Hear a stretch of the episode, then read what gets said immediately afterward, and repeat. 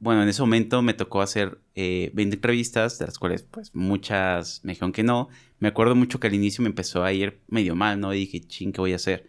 Porque el factor presión aquí es que una vez que una empresa te dice bye, ya no tienes permiso de trabajo. Entonces, te, eh, sería un no ilegal, ¿no? En mi caso me dijeron, ¿sabes qué? Te vamos a dar hasta fin de mes para que busques trabajo. Y después de eso... ¿Qué onda? ¿Cómo están? Bienvenidos aquí con Carlos. Aquí se habla de todo y con todos, donde la intención es aprender algo nuevo en cada episodio. No olvides suscribirte al canal para que no te pierdas ningún nuevo episodio. Hoy estamos aquí con Charlie López.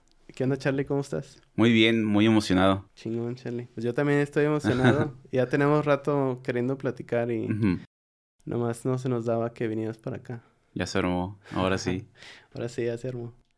Chingón, Charles. Pues, Charles, ingeniero en sistemas y ahorita estás trabajando en YouTube. Sí. En San Francisco. ¿Y qué onda? ¿Cómo te vaya? Eh, me ha gustado. Creo que ha sido un cambio. Creo que el mayor reto no es tanto el trabajo, eh, sino la cultura. Em, algo que eh, cuando recién llegué me hizo tal vez abrir los ojos más allá de lo que eh, era el cambio de irme a otro país. Era un tema que ahorita me metí mucho, ¿no? Que es el privilegio y demás. Creo que hay cosas que uno da por sentado y cuando de repente ya no las tienes te saca de onda. Y para mí el mayor brinco era estar en otro país donde la mayoría ya no eran latinos. Eh, hablaba un idioma que no dominaba y aunque en mi trabajo estuviera a gusto hablando ese idioma era, no sé, cosas como voy al doctor, eh, voy a abrir una cuenta de banco, voy a cortar el pelo. Eh, ¿Cómo le dices a alguien que lo quieres grafilado y así? ¿Cómo dices eso en inglés, no? O cómo pides un café y le dices, ah, quiero que tenga leche o quiero que esté hecho con cierto método. Todo eso me cambió, ¿no? Eh, o el seguro de vida. Entonces creo que para mí ese fue el mayor reto. Y ahorita ya estoy en un punto después de casi tres años en el que estoy ya más a gusto. Ya hice las pasas con varias cosas que creo que significa, a mi parecer, empezar de cero. Y es una opción de... Eh, que creo que no es para todos, ¿no? Se me hizo muy difícil y creo que hay pros y contras de cualquier decisión y esto creo que estuvo interesante. ¿Y cómo estuvo que llegaste allá? Creo que muchas cosas de mi vida han sido como destino, o sea, como azar y que digo, a ver qué pasa, ¿no? O sea, que hay una frase de un amigo nuestro, eh, eh, este Joel Tello, eh, que decía como, a mí no me van a contar, yo lo, yo lo quiero vivir, ¿no? Me acuerdo que una vez me dijo eso, cuando él se fue a Estados Unidos, que él no quería que le contaran la historia, sino que él quería ver qué onda, ¿no? Y eso se me quedó muy grabado y en mi caso, mm, pues yo estoy muy metido en Twitter, en redes sociales, ¿no? Y una persona que yo admiro mucho, eh, que se llama Sophie. Sophie fue la ex manager de eh, un proyecto muy popular que se llama React. Eh, y bueno, para como pequeños preámbulos de qué es React, pues React es una de las tecnologías más importantes en la web, ¿no? o sea, si alguien no sabe qué, es React necesario, a fuerza lo has usado porque Facebook es hecho con React. Entonces, esa es la tecnología. Y ella trabajó en eso, ¿no? Entonces yo la admiraba mucho y una vez publicó, se había ido ya de Facebook, trabajó en una empresa que se llama Humu y puso, eh, estamos buscando ingenieros, ¿no? Y yo apliqué, pero no me contestó. entonces, Pero tú pues estabas aquí en México para ese entonces, sí. Y en la empresa en la que yo estaba, el proyecto, bueno, la empresa iba a girar de producto a una, ser una consultora y a mí me gusta mucho trabajar en productos, ¿no? Ah, otra vez como tocó el tema de consultora y producto, producto es eh, algo tangible, ¿no? Algo que como el... Eh, la parte más fuerte que tiene una empresa, ¿no? Por ejemplo, Twitter es la app de Twitter, de YouTube es la app de YouTube. Y una consultora, pues, son, eh, es una empresa que le trabaja a otras empresas para desarrollar sus productos o aplicaciones, ¿no? Entonces, ahí me gusta mucho la parte de producto. Eh, esa parte la iban a cortar donde yo trabajaba y pues dije, voy a buscar opciones, ¿no? Y me puse a buscar en Estados Unidos, apliqué en varias, no me contestó, eh, no me contestaron de Humu y justo cuando ya estaba aplicando, casi al final de mi proceso, me buscaron, me dijeron, oye, ¿quieres hacer el proceso? Y dije, ah, pues va, lo hago, ¿no? Eh, y al final quedé, ¿no? Y pues dije, ah, pues mm, de todas las opciones creo que era la que más me llamaba la atención por la gente que estaba ahí eh, mucha gente, o sea, ya cuando empecé a ver quién estaba ahí, era mucha gente que yo admiraba del mundo de, programación y dije, va, pues me rifo y a ver qué pasa, ¿no? Y si no me gusta, me regreso. Creo que fue mi idea, ¿no? Si no me gusta, me regreso. Y le hice así y pues creo que la vida ha estado como moviéndome de un punto a otro y cosas buenas, cosas malas, pero se ha ido moviendo y creo que me ha tocado fluir con esos cambios. Entonces entraste a, bueno, te fuiste de aquí a Humu. Sí, a Humu, que era una, bueno, es una empresa, ah, es a veces muy difícil de explicar. Cuando fui por mi visa también me costó mucho explicarle, pero es una empresa que eh, utiliza información, o sea, data de los usuarios de las empresas para poder decirles a través de ciertos modelos de, eh, de información mm, qué partes tienen que mejorar. Entonces había un algoritmo ahí. Es que aquí ya empiezan a ver un montón de palabras mágicas, ¿no? Como machine learning y... O sea, todo esto lo que ocurría es que teníamos un sistema que aprendía de los, de los empleados de una empresa para saber qué áreas tienen que mejorar. Entonces podía ser que... ¿Pero relacionado a, a, áreas en particular o...? No, eran todas las áreas. Eh, por ejemplo, me acuerdo que un cliente era Vodafone y todo Vodafone entró con nosotros. Obtuvimos toda la información y pues cómo los usuarios iban usando la plataforma y de repente en ciertas encuestas era de de, todo tu, de toda tu empresa, estos tres managers o estas tres organizaciones están no sé, infelices o no son tan productivas y resulta que es por esto y esto y eso. Entonces... Pero ha relacionado entonces más a recursos humanos. Sí. Ok. Sí. Ya. Entonces, me acuerdo mucho, creo que de mis historias favoritas ahí era que parecía como algo medio mágico de cómo le dices a alguien eh, que esto va a cambiar la empresa. Y había, quien se dedica a este machine learning y demás, eh, se le llaman científico de datos, ¿no? y había uno eh, en la empresa que venía de Facebook y él se encargó de validar el algoritmo. Entonces, después de meses y meses de trabajar con información, porque ya ves que son cosas eh, en las que la cantidad de, de, data es muy importante, ¿no? Entre más información, más preciso eres. Y a él le tocó validar después de varios meses que la solución realmente causaba un cambio en las empresas. Entonces, juntan meses de información, validó la, el resultado y él fue el que en una junta de inversores dijo, aquí está la data de que una vez que se aplica este, esta aplicación en la empresa, eh, hay un giro en el comportamiento de los empleados. Estaba interesante. Pero tú estabas, o bueno, para no meternos como mucho a detalle de la implementación y todo eso, Ok, tú de, aquí de, México te fuiste a trabajar a, Estados Unidos en esa empresa y ellos te dieron una visa de trabajo. sponsor, ok. Una visa TN. ¿Y cómo fue el proceso para esa visa? Ah, creo que es, es una pregunta bien variante por persona. Después de esto, de todo lo que me tocó vivir, porque fue de muchos nervios, ¿no? De me van a probar, no me van a probar. Es sencillo si tienes un título Creo que esa es la mayor diferencia o lo que casi casi la razón por la que recomiendo ir a la universidad, porque ese papelito es el que abre puertas, más allá de si te va a ser más hábil o no en el trabajo, te abre puertas. Y después de eso escribí una guía que se llama como la guía del inmigrante intergaláctico. ¿Sí, algo así? Creo que sí. Em, en la cual te daba como toda la guía de qué necesitabas para moverte a Estados Unidos. Entonces ahí me tocó pues aprender que eh, si te vas a ciertas empresas, ellos te dan acceso a abogados y los abogados son de, dame tu título, dame papeles y yo los comienzo a traducir al inglés. Te dan un montón de papeles que al final no sirven para nada, pero tienes que estar protegido por si te lo piden, ¿no? Eh, casi, casi mi proceso fue llegar, contar de qué se trataba la empresa, porque es lo que checa, ¿no? Que la empresa exista, la a que se dedica. A la que vas tú. Sí. Que exista, que... Eh, que expliques a qué te vas a dedicar, em, cuál va a ser tu trabajo ahí, muchas cosas de ese tipo, ¿no? Pero son, es un proceso como de cinco minutos. Y al final la cédula, y con la cédula es como, ¡pum! Ya casi siempre te la prueban. Es, a menos que la empresa sea medio rara o desconocida, es como de, no creo que exista, entonces como que no. Pero si son como empresas que llevan ya rato, como no lleva mucho, como 3, 4 años, pero si tienen los papeles en orden y demás, ¿no? Mucha gente se va a startups, entonces ya checan, sí, sí existe. Y estos nombres sí existen y, así, ¿no? Tienes ahí su computadora, checan y dicen, ah, sí, eh, te doy el permiso. Y son, antes era por un año y ahorita son dos años dos años sin viajar. No, dos años viajando y cuatro si te quedas en el país. Dos años viajando, o sea, yendo a Estados Unidos y regresando a México. Sí, por si quieres visitar a familia o te quieres salir del país, son dos años porque es un permiso de... Bueno, como cualquier visa, es un permiso para poder entrar a un país. Y después llega el permiso de trabajo, que es, puedo estar en este país X años eh, haciendo X labor. Entonces, ¿tú conseguiste la visa de trabajo? O sea, dices que no tuviste mayor problema para, para sacarla.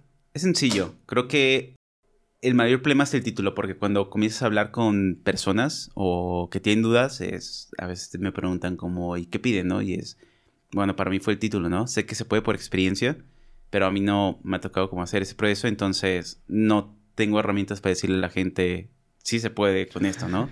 sí. He escuchado rumores, he, he, tenido amigos que han querido como moverse, pero que, o sea, que estudiaron en la universidad y, y la terminaron, pero no sé con el título y solamente por eso es como sé que sí estudiaste y dicen, sí, aquí tengo un Cardex, sí, pero no está el título ni la Ni siquiera el título, es la cédula. Ya ves que la cédula viene después del título o a la par. Entonces, con título tampoco, tienes que ir con la cédula. Lo bueno que ahorita ya ves que la imprimes y todo eso. Entonces, con la cédula, pum, y ya ahorita que voy a renovar, son procesos de un minuto. Me tardo más en la fila que en el proceso. Nomás llegan y... ¿A qué te dedicas? A esto. Ven, a ver, cédula, sí, se ve bien. Pum. ¿Y para eso tienes que venir aquí a México al consulado americano? ¿O lo puedes hacer desde allá? No, tengo que venir acá. Pero. Ay, es que ya empieza toda una onda legal, ¿no? De que ya te vas familiarizando con números, letras y demás. De eh, cuando estás allá, te pueden extender la visa con un documento que se llama I-797, em, que es para que puedas quedarte más tiempo, creo que es así. Porque primero tienes todos los que entramos, turistas o trabajadores, se nos genera un permiso de estadía que se llama I-94. Todo lo tenemos y la puedes consultar por internet y te dice cuánto tiempo te puedes quedar en el país. Entonces, a veces pasa que te pueden decir, no, pues la persona de este momento dijo que tres meses. Y pues la empresa dice, no manches, no lo quiero tres meses, no, lo quiero tres años. Entonces ellos remiten la 797 para que siempre tengas esa extensión al tope. Ya cuando se pasa todo ese tiempo, vuelves otra vez, renuevas y te retachas. E, está interesante el proceso. Y no está tan largo, creo que más la flojera de tengo que ir. Y ya después eso, entre más tiempo pasas, empiezas a pensar, me voy a quedar mucho tiempo, no voy a quedar mucho tiempo. Pasas a otras visas como la H1B, la Green Card, eh, la ciudadanía, la H1B es por sorteo, em, que son como dos, tres veces al año. Después de eso ya sigue la Green Card. Y lo que va cambiando entre visas es la intención de me quiero quedar aquí. La TNS, vengo a trabajar. La H1B, doble intención, puede que me quede, puede que no. La Green Card es ya me quiero quedar aquí, ¿no? La Green Card es ya es residente, es como un paso intermedio a la ciudadanía. A la ciudadanía, que te quedas muchos años con la Green Card y lo que va pasando es que se van abriendo permisos. Eh, que uno no piensa a veces, por ejemplo, con una TN no puedes comprar una casa. Entonces comienzas a, pues, querer desbloquear cosas, ¿no? Si me quiero quedar más tiempo aquí, me interesa una casa, varias cositas. O tal vez no relacionado a visas, pero cosas que uno se va como acomodando a pensar. Es, hace poquito saqué lo que sería la INE allá, que es la tarjeta de identificación de California, ¿no? Y nunca la había visto como útil, pero de repente para sacar tarjetas de crédito, pues tu historial ahora es cero, no existe.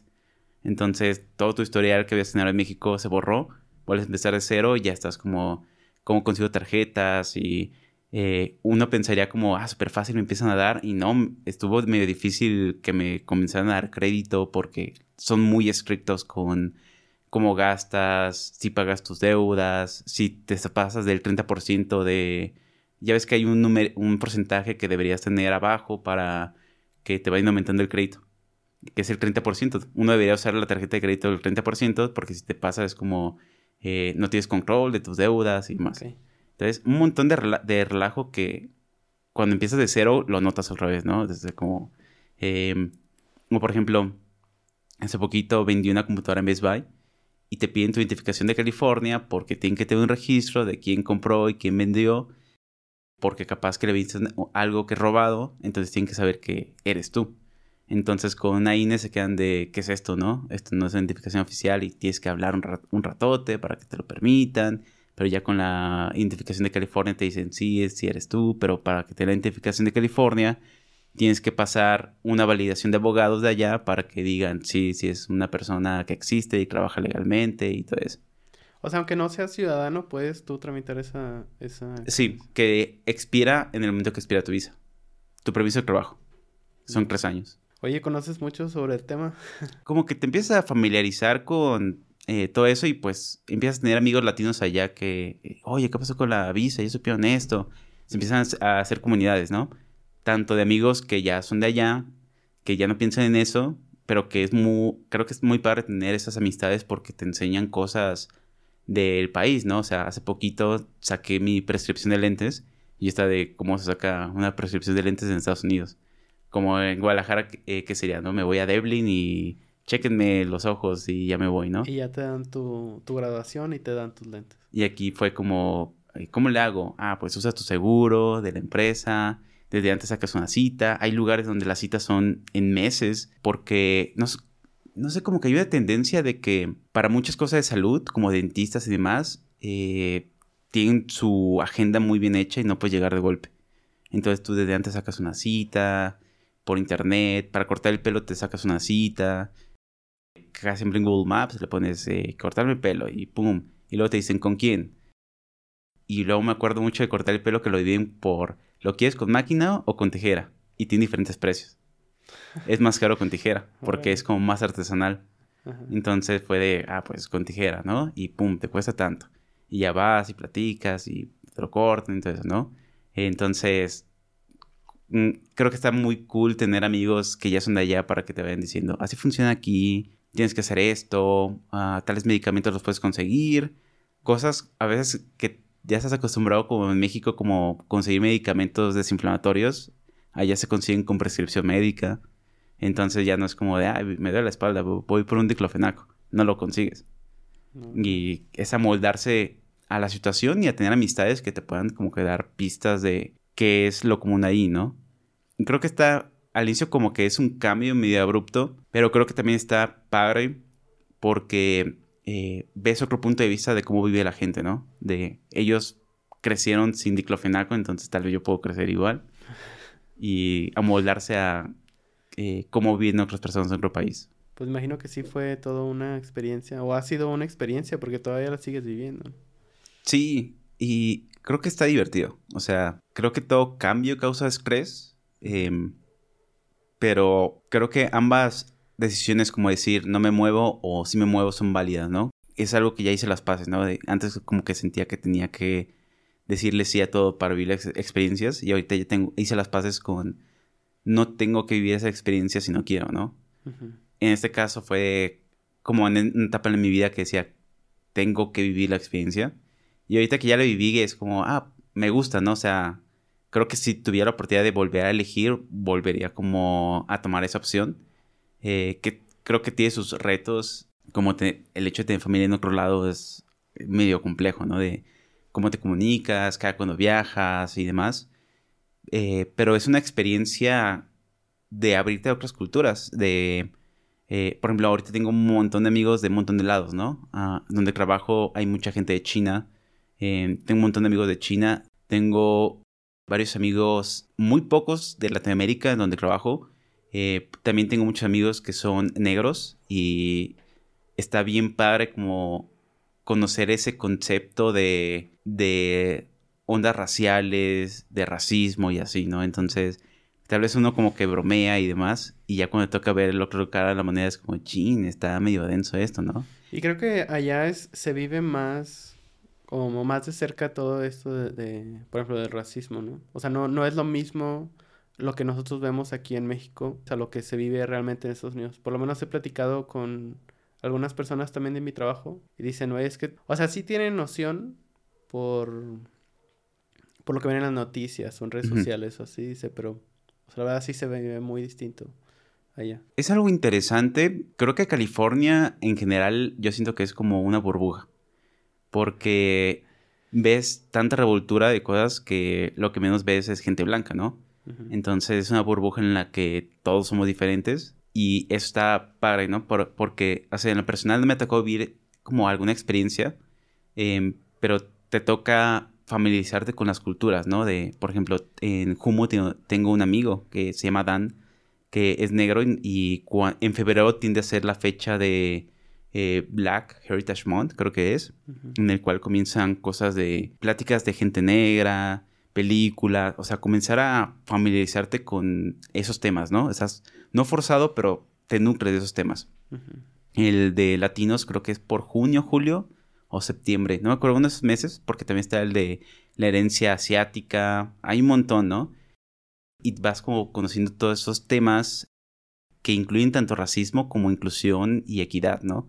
Y esos son temas que a mí me empezaron como a mover mucho porque conforme te vas informando empiezas a eh, no solamente ser más empático, sino darte cuenta que nuestro trabajo en cualquier tipo de eh, ámbito afecta a otras personas. Y la forma de crear muy buenos productos es no solamente pensando en los demás, sino incluyendo a los demás dentro del producto. De eh, incluir programadores, diseñadores, pues otras organizaciones cuyas mentes sean diferentes a las tuyas porque uno crece en su burbuja, ¿no? Y cada quien es una burbuja y la única forma de hacer productos que impactan a todos es teniendo las miradas y los ojos de todos desde el centro. De acuerdo contigo. Pues de hecho, lo veo y lo vivo también yo porque pues la empresa en donde yo trabajo hace o, o el producto está enfocado a gente latina que vive en Estados Unidos. Entonces, nuestros jefes, para que de parte de nosotros haya esa empatía por los usuarios, porque dice, si bien nuestros usuarios son latinos y ustedes son pues, latinos también, o sea, no es lo mismo porque no viven en, las mismas circunstancias. O sea, no pueden entender las necesidades que tienen ellos porque ellos son latinos que viven en Estados Unidos. O sea, son foráneos en una tierra donde a lo mejor no tienen las mismas oportunidades ni mismos beneficios que tienen todos allá. Dice, entonces, la visión que tienen ellos es diferente y nos han mandado a...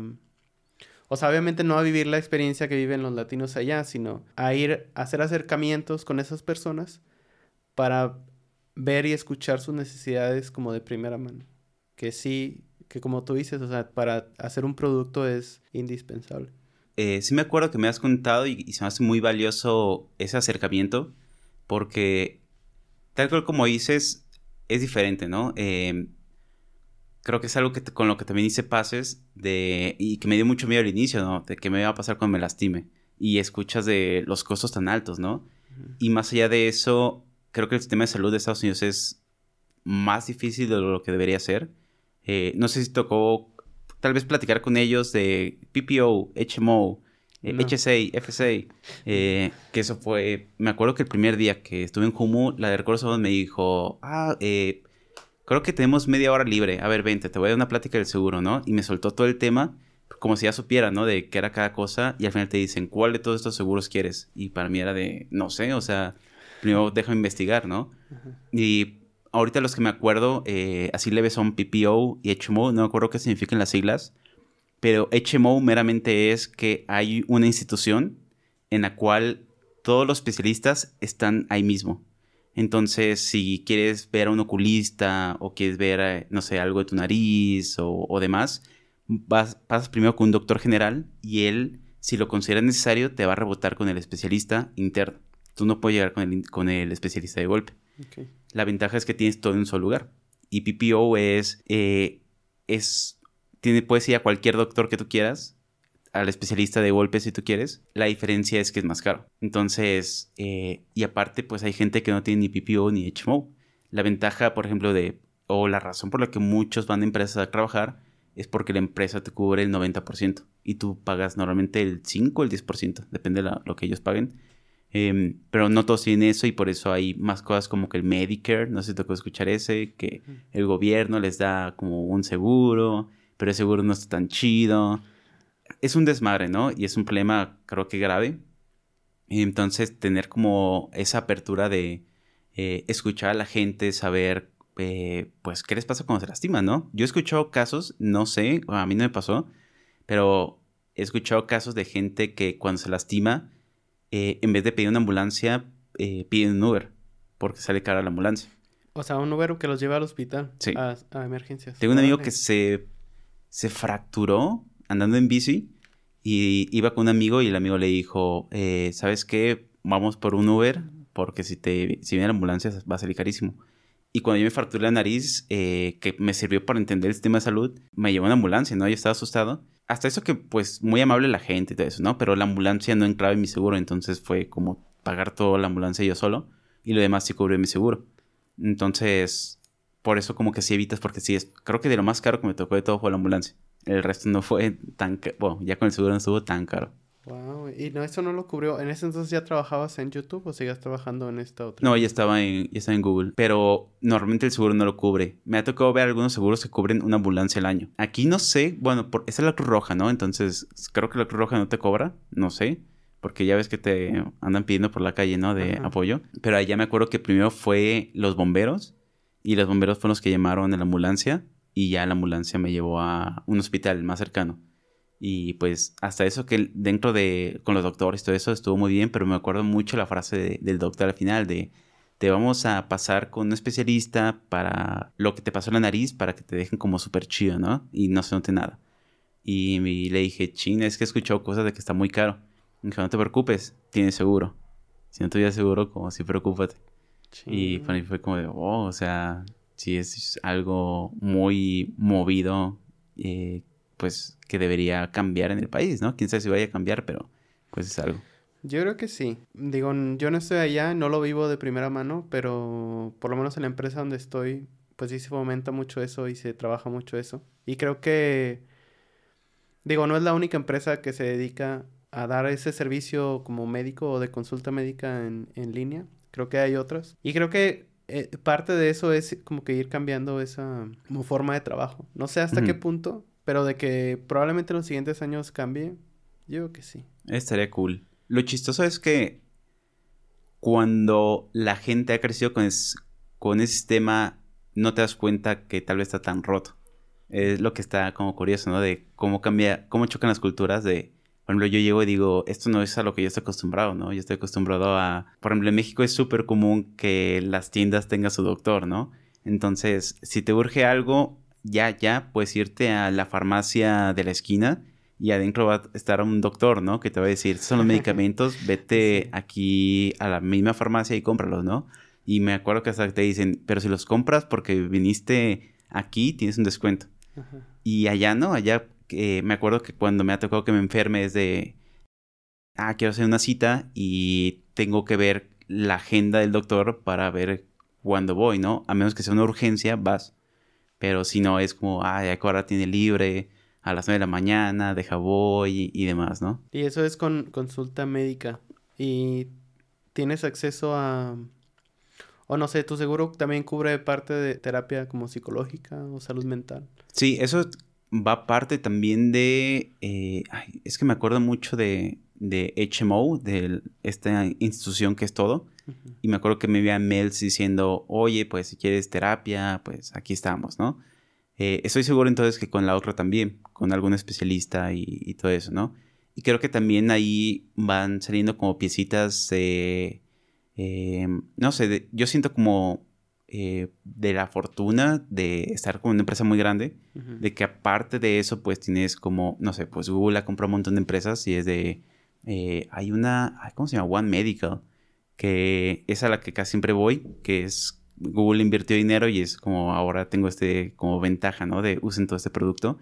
Y es eh, como esta onda de tener como muchos, mm, como farmacias o doctores muy cerca de ti y hacer la cita y vas. Entonces ahí tienen de todo, ¿no? O sea, tienen muchísimos doctores y casi siempre es como al día siguiente quiero uno o ahorita si hay chance quiero un doctor. Y pues ya vas y súper rápido. O incluso dentro de las mismas oficinas de Google están esa misma empresa en un piso.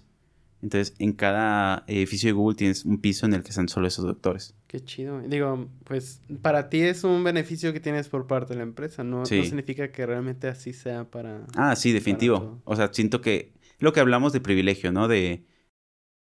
Por ejemplo, cuando estaba en eh, Humo no tenía eso, ¿no? Entonces era como con lo que tenía me muevo, ¿no? Eh, y ahora pues que tengo esas cosas como de repente es de, ah, esto es más fácil, esto es más sencillo.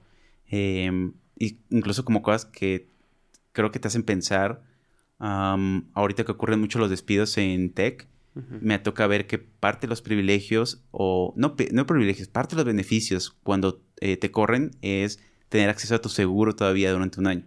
Entonces, imagínate, en México, pues ese privilegio no, o ese eh, beneficio no te lo dan porque la salud tiende a ser barata, ¿no? Es toma tu dinero varios meses y sé feliz, ¿no? Pero allá es como toma tu dinero y aparte el seguro te lo vamos a seguir cubriendo un año porque si no el dinero se te va a ir en eso, ¿no? Oye, Charlie, y bueno, ahorita estabas hablando de, digo, ya cambiando un poco de tema y regresando a lo que estamos hablando de Humu y lo que estaba preguntando de YouTube, ¿cómo fue ese cambio entonces o esa transición entre Humu y YouTube? Creo que se relaciona mucho a, a lo que ha salido de tanto fluir como suerte, ¿no? Eh, creo que algo que me ha pasado mucho es que cuando pasan las cosas, como que digo, pues va y a ver qué pasa, ¿no? En el caso de Humu, es algo que siento, a ver si estamos de acuerdo con eso, es algo que ahorita está como resurgiendo, que es la parte de los despidos en, en tech, ¿no? De hecho, creo que despidos en, en general, ¿no? Em, pero lo que había pasado en ese entonces era que había comenzado la pandemia, porque mm, alrededor de abril, se me hace más o menos, hubo despidos en la empresa, em, en Humo. Y pues era una empresa muy chiquita, éramos como 70, 50. Y me acuerdo que había crecido muy, muy, muy rápido, como en un mes. En abril del 2020. 2020. Y yo había llegado al país en noviembre de 2019. Entonces llevaba diciembre, enero, febrero, marzo. Eh, casi cinco meses. Y me acuerdo que eh, estuvo bien raro. Fue como una llamada, no una llamada, fue un evento de calendario de eh, va a haber junta a las 9 de la mañana. Y yo dije como, qué extraño. O sea, no, sí pensé que podía ser algo feo, pero fue de, eh, o sea, no lo tomes como algo feo, capaz que es algo que te imaginas, pero es que nunca me ha pasado que hubiera un evento de ahorita, en una hora, llamada, ¿no? Y luego me acuerdo que metí al evento de calendario y no estábamos todos. Y dije, está muy raro porque mucha de esta gente que está, eh, aunque somos eh, programadores, no están en mi equipo, están trabajando en otras cosas, ¿no? Entonces, ¿para qué quisieran como una llamada entre todos, ¿no? Y pues ya me metí a la llamada y fue hasta eso que es súper rápido, ¿no? De, pues les vamos a decir que va a haber despidos y me acuerdo que dos semanas antes alguien les había preguntado, oigan, eh, cómo están viendo lo de los despidos y así, porque están comenzando a ver como ruido, ¿no? Y estaban de, nada, no nos preocupa, tenemos mucho dinero en el banco y muchos inversionistas están viendo cómo meter su dinero aquí y demás. Y dos semanas después los despidos, ¿no? Y pues eh, lo que dijeron fue de que de repente los inversionistas ya no querían invertir en experimentos, querían invertir en lo seguro. Eh, pero no sabíamos todavía qué era lo seguro, ¿no? Iba a empezar la pandemia. Entonces, ya, me tocó aprender mucho de qué era lo seguro durante las entrevistas que hice el trabajo, porque apliqué, me acuerdo, como a 20 empresas.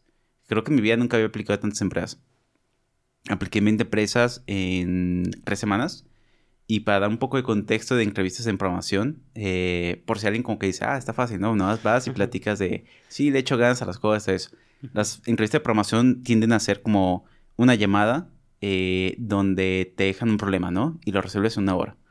Luego te dejan eh, lo que llaman on-site, que en su momento eran virtuales, pero es una llamada de cinco horas, en la cual cada hora tienes un profesor diferente y cubren diferentes aspectos, como programación, qué tan tu cultura, qué tanto puedes encajar con la empresa, cosas de si puedes pensar en problemas muy grandes, cómo los puedes escalar, eh, cómo las, esas cosas. Y no es como que te puedas aprender, o sea, no es como que lo que hiciste en una entrevista a lo mejor te pueda servir Para en otra. porque es por lo mismo de que son empresas distintas, buscan variar mucho los tanto los problemas y ejercicios que te dejan, ¿no? Eso y algo con lo que tuve que hacer pases, eh, que es el tal vez la conducta humana, tanto la conducta humana como el azar.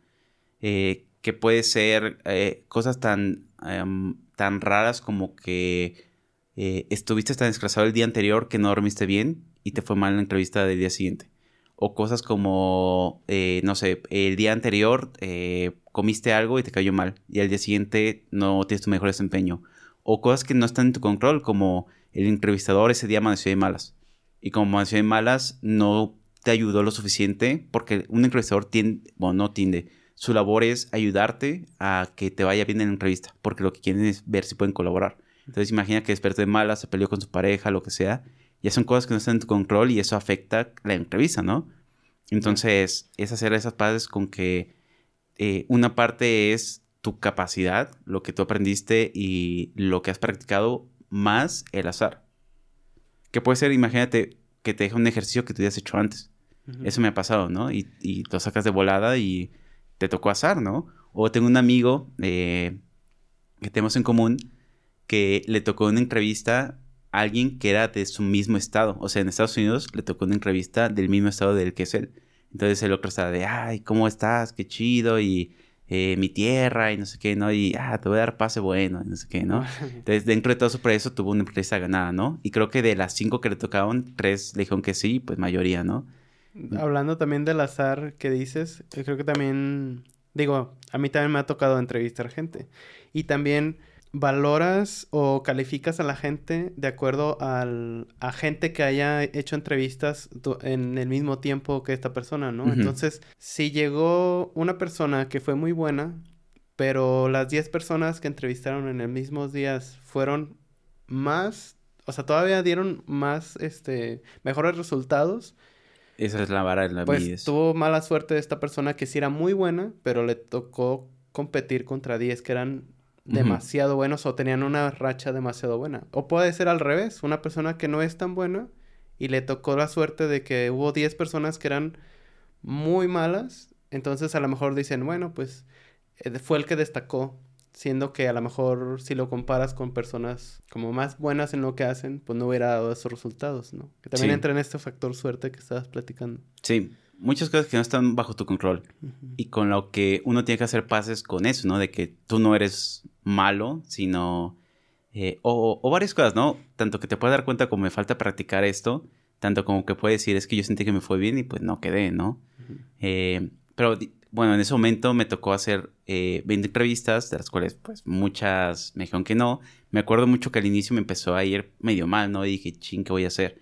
Porque el factor presión aquí es que una vez que una empresa te dice bye, ya no tienes permiso de trabajo. Entonces, te, eh, sería un no ilegal, ¿no? En mi caso me dijeron, ¿sabes qué? Te vamos a dar hasta fin de mes para que busques trabajo. Y después de eso ya estás por tu cuenta.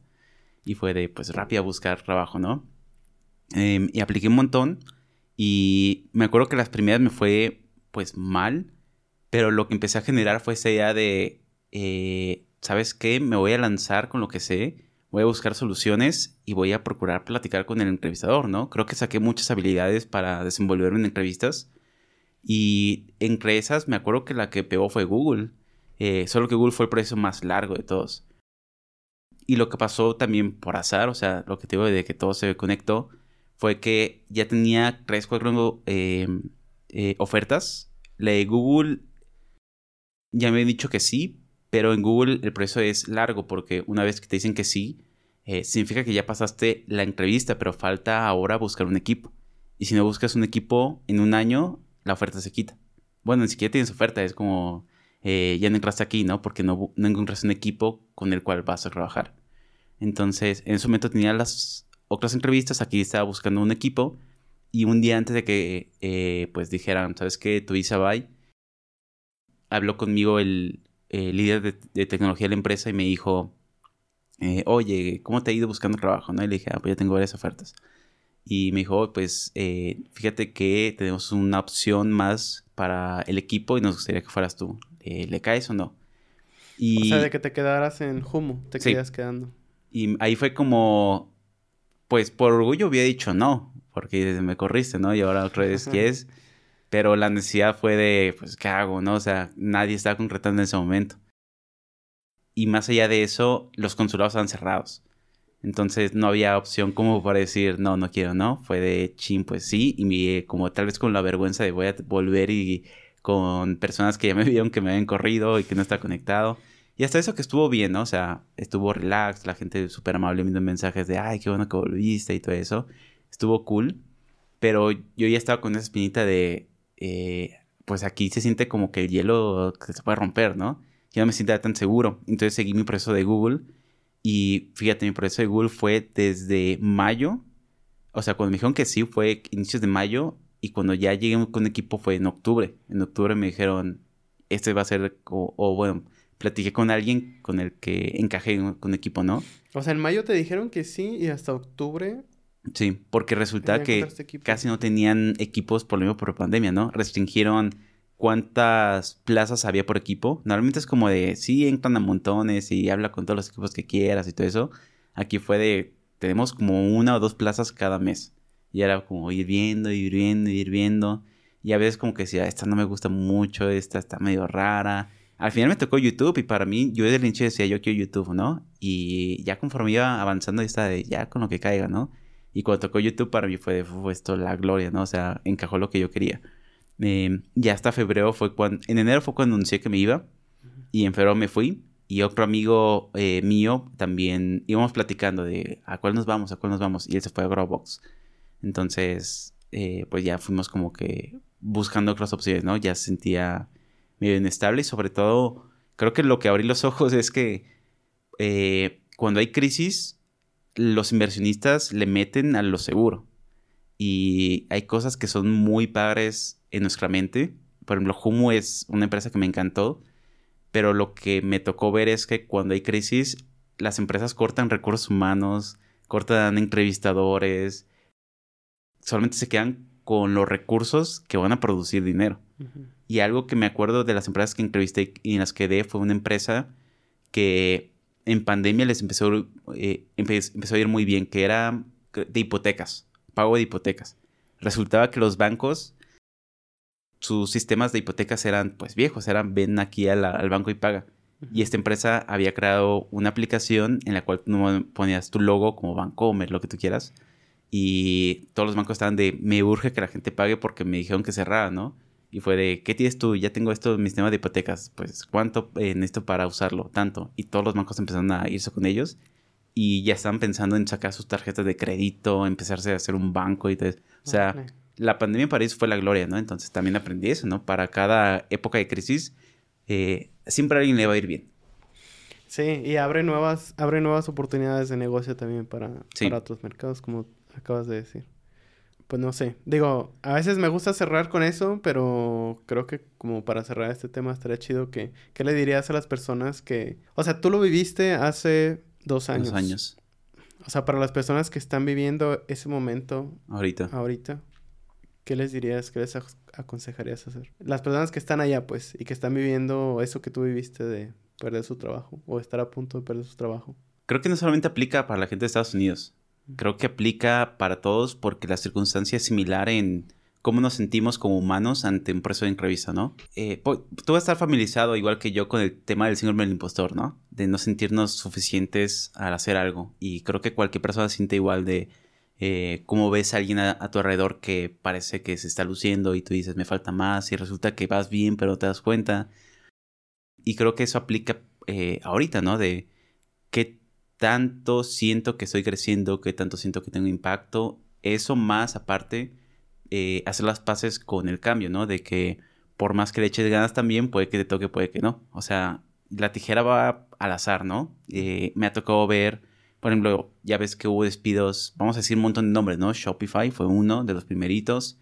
Em, ¿Cuál más? Fue eh, DoorDash, que la entrega de comida es de Estados Unidos.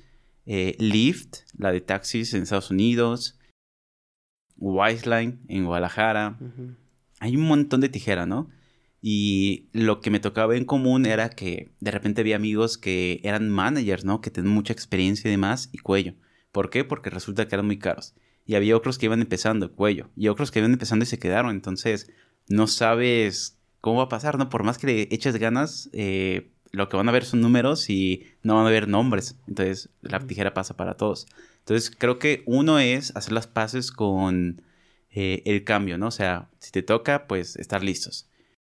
Y segundo, creo que para mí lo que más aprendí cuando me tocó hacer entrevistas, que me cambió el panorama de cómo volvería yo a hacer un proceso es que yo antes era mucho y me toca escucharlo muchísimo en redes sociales con es que no me siento listo, déjame estudio mi proceso para entrevistas, porque en programación es mucho hacer ejercicios y demostrar que sabes y así, ¿no? Te dejan un problemita y un problema te define todo el proceso, ¿no? Entonces, eh, lo que es común es que la gente diga, es que no me siento listo, deja practico y demás.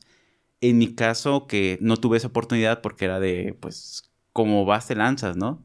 Eh, lo que me tocó aprender es que lo que yo hice fue agarrar un montón de procesos, un montón de empresas.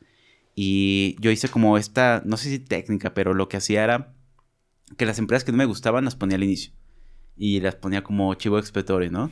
Esas me iban a ayudar a, yo sentirme bien eh, con la presión, con los comportamientos, porque lo que noté era que lo que a mí me frenaba no era la técnica, era el miedo a ser juzgado.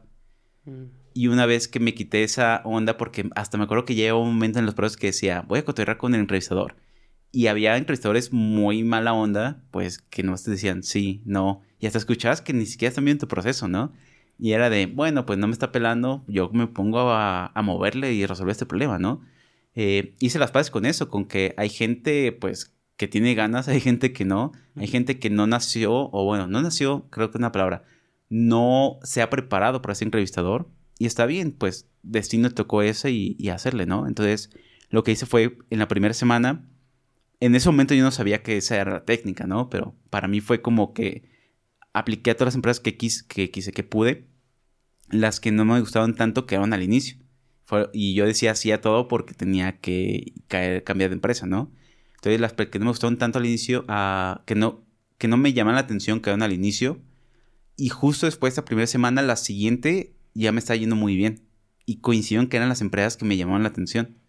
Entonces yo ya estaba, digamos, con un poco calado con, eh, pues que te trataban feo en la entrevista, que no te hicieran caso, eh, con entregar resultados. Eso también aprendí, que tenías que llegar al, del 0 al 1 como fuera. Y eso no significaba porque también el síndrome del impostor es, no, mi solución está fea, eh, porque de nuevo nos evalúan con un problema, ¿no? Que te dicen, resuélvelo como tú quieras. Y para cada problema hay mil soluciones. Entonces, es de, como programadores tenemos que ser juzgados con que tu solución sea buena, sea mala, muchas cosas ya matemáticas, ¿no? Y aquí fue de, me acuerdo que incluso una vez me dejaron un problema y le dije, ¿sabes qué? Sé que se resuelve con X técnica, pero no, la, no me la sé, porque no me gusta. Em, pero te puedo solucionar el problema de una forma muy fea, pero va, va a jalar. Y me dijo, va, ¿no? Y lo resolví y yo me quedé con la sensación de decir que no. O sea, llegó, llegamos a la, solución, a la solución, pero yo pensé que no. Y al día siguiente me dijeron, pasaste al onsite, ¿no? Y al final llegó una oferta. Y ahí se me quedó bien grabado eso de, si no sabes, es mejor con lo poco que tienes hacer algo que no hacer nada. O sea, en un trabajo y tiene sentido, ¿no? Eh, lo que importa son los resultados. Y si en un trabajo no tienes herramientas, eh, pero tienes, no sé, tres cucharas o lo que tú quieras, cosas tres cucharas hace algo, ¿no? En vez de decirle, no, es que quisiera eso, no o sea, tenemos este tiempo, ¿qué hacemos? Y fue lo que empezó como a cambiarme el pensamiento, ¿no? Y es algo que comencé a recomendar a la gente de, lánzate, agarra, no tienes que hacerle como yo, en mi caso no volvería a hacer 20 entrevistas, ¿no? Pero puedes ir, agarro tres una semana, la siguiente semana agarro las que ya me gustan. El chiste es ponerte de frente, enfrentar la situación y quitarte eh, el sentimiento. Eh, que no es sentimiento, sino percepciones, ideas que uno tiene de cómo es uno mismo ante las circunstancias y que la realidad no es así, ¿no? Todos son ideas eh, de tu mente atacando, diciendo es que no eres bueno, eh, tienes que practicar mucho tiempo, te falta más y más. Y la realidad es que puedes estudiar años y estar en el mismo punto en el que estás ahorita porque tu mente sigue jugando contigo, ¿no? Entonces, digo, resumiendo o acotando todo eso a, unas cuantas palabras, sería, o sea, que lo hagan todo pensando en, en, en lo mejor, que tengan opciones, que lo hagan todo pensando en lo mejor y que quiten ese estigma de, de que no van a poder o de sentirse los impostores de, de la entrevista. Y agregaría dejar de pensar y mejor hacer, porque solo piensas eh, te a quedar flotando, ¿no? Todo lo que está en nuestra mente son pensamientos ideales de cómo sería la mejor situación, cómo al aplicar a Facebook el, eh, el va a decir, wow, te fue genial, ¿no? Y, así. Y mejor hacer las cosas, ¿no? Si no quedas, eh, alguien más te va a decir que sí, o capaz que sí quedas, o capaz que el siguiente año quedas, pero en tu mente las cosas nunca van a ocurrir, ¿no? Y cambiando de tema, Charlie, me platicabas, bueno, y también te sigo en redes sociales en Twitter. Eres muy activo ahí en Twitter. Ay, de ahí vivo. ¿Y qué onda? Platícanos qué haces ahí. Tuitear. Tuitear. Tuiteo un montón. Creo que, creo que mi mente funciona en esas cosas como ¿qué puedo hacer que sea de poco esfuerzo? Eh, low effort. Por ejemplo, hago YouTube, pero hago muchos lives, ¿no? TikTok he hecho de vez en cuando, pero siento que tengo que echarle ganas. Eh, ¿Esfuerzo te refieres a esfuerzo editando o pensando en el...? En la constancia. Ok. Sí, en la constancia. Em, a veces me pasa que cuando estoy trabajando me puedo meter muy de lleno al trabajo y dejar algo mucho rato, ¿no? Y lo bueno de Twitter es que nomás saco la app, y me voy, ¿no? Lo que estás pensando. Lo, lo que, estoy pensando o algo que... Creo que algo que se acomodó mucho a como soy yo es que me gusta leer muchos artículos. Por ejemplo, no sé si... ¿Qué, tan técnico sea eso de los RSS? Ya ves, es porque estoy queriendo buscar las palabras en español, no, pero nomás me ocurre feed. Eh, pero ya ves, como estos canales de contenido, ¿no? Mm, será como, pues podría ser como un blog, ¿no? Es, un blog puede ser uno de esos, pero por ejemplo los sitios de noticias tienen también como su canal en el que tú puedes como decir, quiero seguir como Google News y Apple News, ¿no? Que te dice, eh, ¿qué canales quieres seguir? Y tú dices, ah, el New York Times y este y el otro. Y te empiezan a mostrar noticias pero revuelta de todos, ¿no? Eso soy mucho, o eso se acopla mucho a como soy yo, de que me gusta leer como en un solo sitio de muchas cosas. Y de repente pues tengo muchas cosas de promoción y me llegan como los correos en esa misma aplicación de eh, las 10 cosas más importantes que pasaron en tal tecnología y las 10 cosas que pasaron en el desarrollo móvil y así, ¿no? Y me gusta leer todas. Entonces, eh, lo que me sacó mucho a mí es que la leo y de repente digo, ah, esto está interesante y la pongo en Twitter y la gente de repente es de, wow, eso me gustó un montón, ¿no?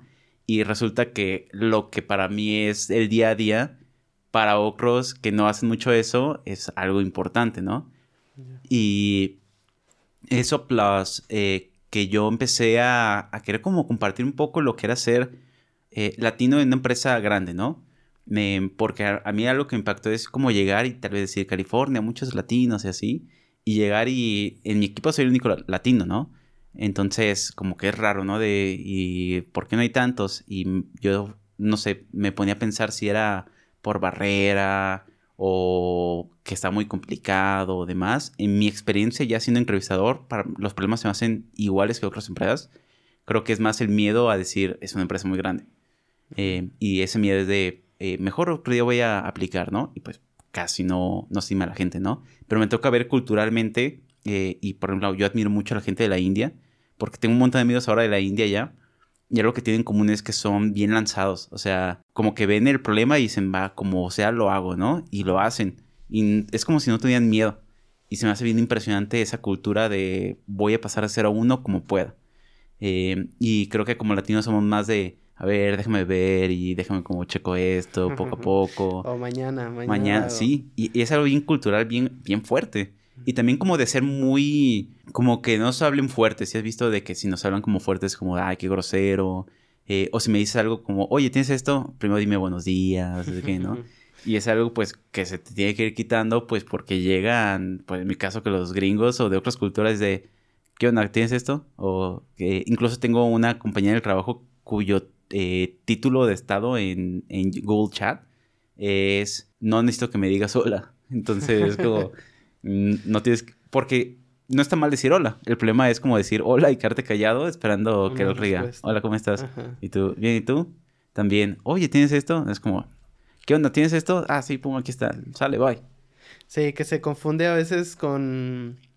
Con tener educación. Sí. Y, otras con... Ah, ten respeto al tiempo y a la atención de otras personas, ¿no? Porque cuando trabajas en algo que requiere tu atención o requiere mucho enfoque tuyo el hecho de que alguien te diga, hola, pero no te diga qué es lo que quiere, si es así como que, güey, te voy a dedicar tiempo a contestarte, a decirte hola y voy a quitar mi enfoque de lo que estoy haciendo. Y esperar eh, la contestación, ¿no? Y después estar como trabajando y tirim, notificaciones, estás así como, muy bien, ¿y tú? sí. tú de, ok, también bien. ah, fíjate, ¿qué? Y estás como, no, o sea, ya dime lo que quieres, ¿no? O si no urge, envíame un mail. Eh, hay un montón como de ahorita creo que hay muchas herramientas con las cuales como nuestra atención puede diversificarse. Porque también veo compañeros cuyo forma de cuya forma de trabajo es, oye, podemos hablar ahorita una llamada. Y está bien, porque a ellos les funciona un montón, ¿no? A mí no me funciona tanto eso, pero estoy haciendo las paces con eso, es como adecuado. O algo que me tocó mucho redescubrir fue que este año tuve un intern a mi cargo. Yo propuse, un proyecto, eh, pusieron un intern y está bien padre ver cómo una persona va entrando al mundo de la programación o va entrando al mundo laboral, mejor dicho, porque es un estudiante todavía, ya se va a graduar, pero estuvo eh, en su internship en Google y de repente como verte tú reflejado en cómo empezaste, tú en, eh, en, el mundo laboral, ¿no? Como me acuerdo de las cosas que hacía que era de, no, no hagas eso, era eh, de repente pararse y estar a tu lado y decía, oye, ¿me puedes ayudar con esto? Y era de, eh, ok, lo haces una vez, ¿no? Pero ocurría tantas veces que era de, oye, eh, pues el tiempo de los demás es como importante, puede que yo estoy ocupado y me estás como distrayendo. Y luego dejó de hacer conmigo y dijo, ah, con él no, pero con los demás sí. y fue de, oye, los demás son muy buena onda, no lo están queriendo decir, pero eh, no hagas esto, no envía mensaje. Y así los demás te contestan en ese momento, eh, pues ya lo checas. Pero hay gente que está tan ocupada que te contesta al día siguiente. Y está bien, ¿no? O sea, si no puedes hacer eso, busca otras actividades para seguir avanzando. O sea, tú no puedes decir, es que no me contestaste, por lo tanto me quedé bloqueado. Sino, ¿qué otras cosas puedes hacer mientras estás bloqueado, no? Y se me hizo bien interesante como ver ese reflejo de uno mismo porque luego me queda pensando, ¿por qué molesta? Y era, ah, porque me estoy viendo a mí. Y eh, cómo te hablarías a ti mismo, ¿no? ¿Cómo hablarías contigo mismo y no te enojarías nomás de eso no me gusta? Qué buena, qué buena perspectiva, Charles. O sea, ¿cómo, ¿cómo me gustaría que alguien me hubiera dicho a mí en, ese entonces? Eso es lo que estás diciendo. Sí, porque al inicio no, no digo que dije, ay, eh, lo voy a tratar bien, ¿no? Sino de, me molestaba, ¿no? Y decía, ¿por qué está haciendo? Y me acuerdo que cuando le hablaba con, eh, tuve un mentor en Google, en, no me acuerdo cómo se llama el proceso, y le decía, es que siento que es como hablar con un adolescente. Y hace como que yo le digo, es que este debería ser el camino, y no lo hace, ¿no? Y, y tomamos otro camino y al final llegamos a lo que yo le dije, es que esto va a pasar si tomas este camino. Y como que le decía, no te creo, lo voy a hacer, ¿no? Y se topaba con esa idea de, te dije, ¿por qué lo hiciste, no? Y e, es como esa reflexión de por qué me está molestando tanto, ¿no? Porque después veo a mi manager y yo no veo que se enoje, es como de, eh, le voy a dar feedback y demás, y, y después de mucho entra un proceso de y no la estás armando. Ya ves que es como, creo que le llaman PIP. Ajá, ¿cómo se traduciría eso? Como un proceso de mejora de, performance. Sí, de, pero ya ves, ya una vez pregunté cómo llegas a, a, ese proceso y me dijo, no, es que tienes que valer magre bien, con ganas, ¿no?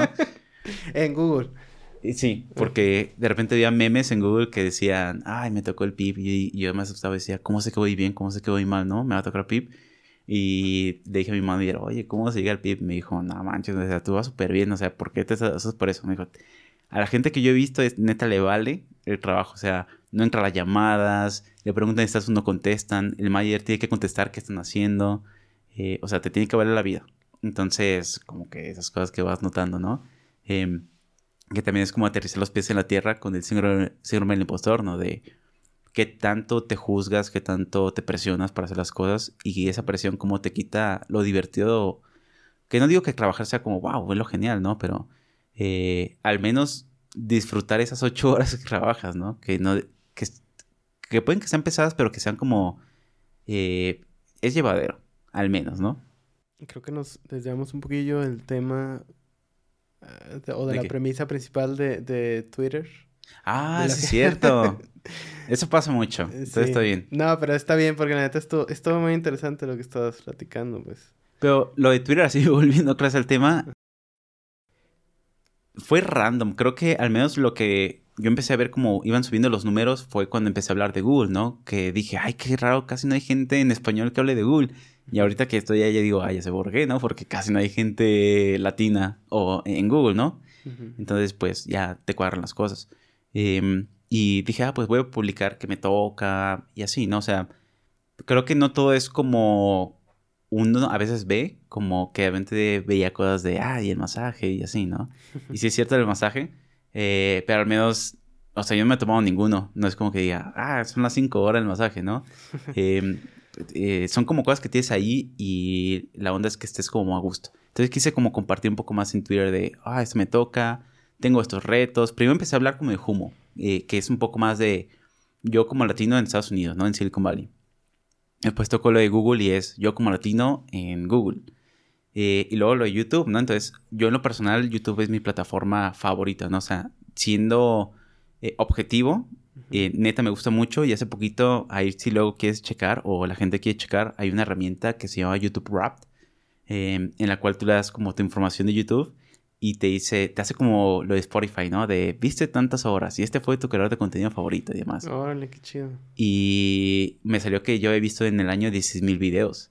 Entonces dije, wow, o sea, sí uso mucho YouTube. Sí. Eh, entonces, o sea, haciendo objetivos, pues estoy entusiasmado de YouTube, ¿no? Em, entonces comencé a compartir eso, como que la gente decía, está padre. También me tocó hablar de cosas que a veces como... Hay libros como Software Engineering a Google, eh, o creo que se llama Cómo Google trabaja. Hay varios libros que hablan de Google, ¿no? O la película de Internship, creo que se llama, em, en la cual como que la gente me dice, ¿y si es así? Y todo esto, entonces, como tal vez un poco aterrizar la realidad, ¿no? Pero mi intención no era como decir, esto es lo que me toca ver de verdad, sino decirles a los otros qué tan real había sido mi historia para entrar a Google. Porque la historia es que eh, me tocaba escuchar mucho es, estudié seis meses, me preparé y no sé qué. mi historia es, me iban a correr de un trabajo y eh, estudié una semana y entré a Google, ¿no? Entonces la historia no está emocionante, ¿no? Es como estudié y, me, y perfeccioné esto y la entrevista fue X, así. Mi, para mí fue como X, ¿no? O sea, como es un proceso más dentro de las 20 empresas que tenía que aplicar. Entonces, mm. no, es, no, no se me hace como, wow, fue algo único que se toca en la vida, aprovechalo. Y al ponerlo de esa forma, lo que quiero es que la gente diga, yo también puedo. Eh, yo también puedo aplicar, eh, porque lo que te digo que la gente me dice es que voy a estudiar más y de, no, aplico ahorita. Porque la realidad, al menos de toda la gente con la que he hablado, de mi equipo, casi todos entraron al segundo intento. Entonces la pregunta es cuándo vas a tener tu primer intento, ¿no? Eh, puede que quedes, puede que no. Eh, y todas las historias que, que, yo escucho son igual de aburridas. Amigos que me han dicho, tenía tiempo libre y me dijeron que se quería aplicar y pues apliqué. Y casi todos tienen en común esta onda de no lo vi como un reto porque no lo vi como, wow, es la empresa más hardcore, ¿no? Lo vi como, tengo tiempo libre, lo voy a hacer, voy a hacer esto, lo voy a hacer.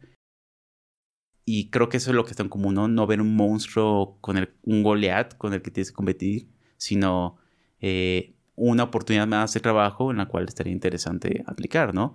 Y verlo también como, al menos en mis procesos que han sido Facebook y Google, he aprendido cosas en el proceso que me han dicho esto la siguiente vez lo voy a hacer así. Y eso lo aplico en todas las otras empresas en las que he aplicado y me ha servido. Entonces, ese aprendizaje, te llevas algo siempre. Y es lo que quería compartir con la gente, ¿no? Y creo que eh, pues ha ido muy bien, o sea, la gente empezó como a hacer más comunidad, a como que hablar más.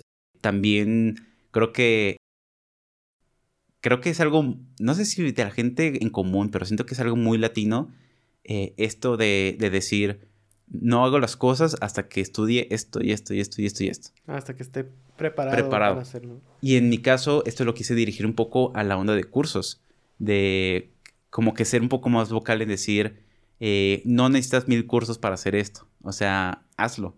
Eh, o tómate uno, está bien, ¿no? Pero no te quedes en ese ciclo de aprendo esto y luego aprendo esto y luego el curso avanzado y luego de repente sale el curso platino. O sea, es muy fácil como irte jalando a, que te haga sentir no soy suficiente porque me faltan más cursos para llegar ahí, ¿no? Y al final te quedas con tanta teoría y poca práctica que ya cuando quieres eh, poner a, trabajar, no funciona. Eh, porque, pues tú ya lo has visto, ¿no? Cómo es que la, la teoría es, es un buen cimiento, pero lo que se te pega en la práctica, ¿no? Cómo comienzas a dar golpes, cómo comienzas a mover las cosas. Y he querido como compartir mucho eso. Porque de repente veo la gente compartiendo mi certificado de A, B, C y esto y vi esta comunidad y demás. Y está cool, pero en qué momento dices, ya tengo que saltar al mundo real, ¿no? Y ahí es como te da miedo. y creo que la realidad, ¿no? De, no, lo hablo tal vez por mí, pero el hecho de no querer saltar de la del curso a la práctica es por el miedo de decir, ¿y si no soy bueno? Y es algo que, que es natural, ¿no? Cuando llegues no va a ser bueno.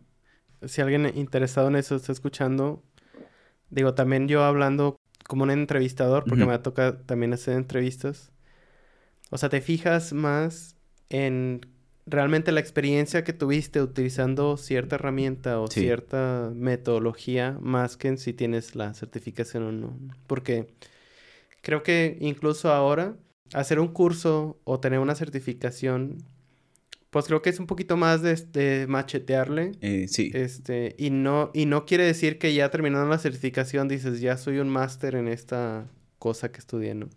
Entonces, pues sí, como dice Charlie, a meterle más a la práctica. Y de hecho, sí, o sea, sí veo que es lo que compartes, pues. O sea, cosas más apegadas a la realidad. Un poquito menos como fantasiosas o menos poniéndole flores. Y más como, como, ah, pues realmente hacemos esto, ¿no? O, o esta forma es en la que planeamos los nuevos proyectos. Sí, creo que la, uno tiene que ser pases con que la realidad es aburrida. Y si uno espera algo como increíble en todas las cosas que hace, vas a tener mucha decepción, ¿no? Y eso no está mal, o sea, eh, creo que algo con lo que he hablado con, con mi psicóloga es que la vida es una rutina. Y los picos de diferencia, las, por ejemplo, hacer viajes y demás, pues son cosas que se nos quedan muy grabadas, ¿no? Pero tu tendencia no, no es esto, tu tendencia es la rutina, ¿no? Todos los días trabajas, todos los días haces X cosa, y es hacer pases con eso, ¿no? Entonces, cuando uno hace pases con esos, creo que puedes darte la, oportunidad de hacer cosas diferentes. Porque sabes que estás ligado a hacer las cosas, aceptarlas y disfrutarlas, ¿no? Y al hablar de cosas que pueden ser diferentes, es que si uno acepta que tal vez Google o Facebook no es como la magia todos los días, creo que te has, estás dispuesta a decir es una empresa más y voy a intentarlo, ¿no? O sea, más por la experiencia. Pues sí, más por los proyectos y la experiencia que puedes ganar ahí. Y no tanto como de que trabajar en Google es. O sea, por el simple hecho de, ser Google ya, ya es lo máximo. Sí, porque como o, es, tú dices, o es muy difícil de entrar. Mm, porque como tú dices, o sea, no. O sea, dentro de Google hay muchos proyectos. Y tú entraste a uno que y tuviste esta suerte de entrar a este proyecto que te gustó o que te gustaba, que es YouTube. Pero no, probablemente no todos corren con la misma suerte, aunque entraron ahí. Sí. O incluso creo que también hacer las paces con que no por entrar estás forzado a hacer un producto. Y creo que eso está bien, ¿no? Porque hay gente que le encanta hacer herramientas y gracias a esas herramientas nosotros trabajamos más rápido. Tengo un amigo que trabajó un rato en Google Spreadsheets y me invitó, ¿no? Es súper buen amigo. Y me invitó, oye, ¿quieres caerle aquí a Spreadsheet? Y está de, oh, es que no me gustan los Spreadsheets. que es, la, herramienta de Google de hoja de cálculo. sí, como el Excel, el Excel de Google. Y, pero a él le encanta porque él, ay, ¿cómo se llaman? No me acuerdo cómo se llama esa... Em, Business Analytics, creo que se llama. O algo así se llama, ¿no?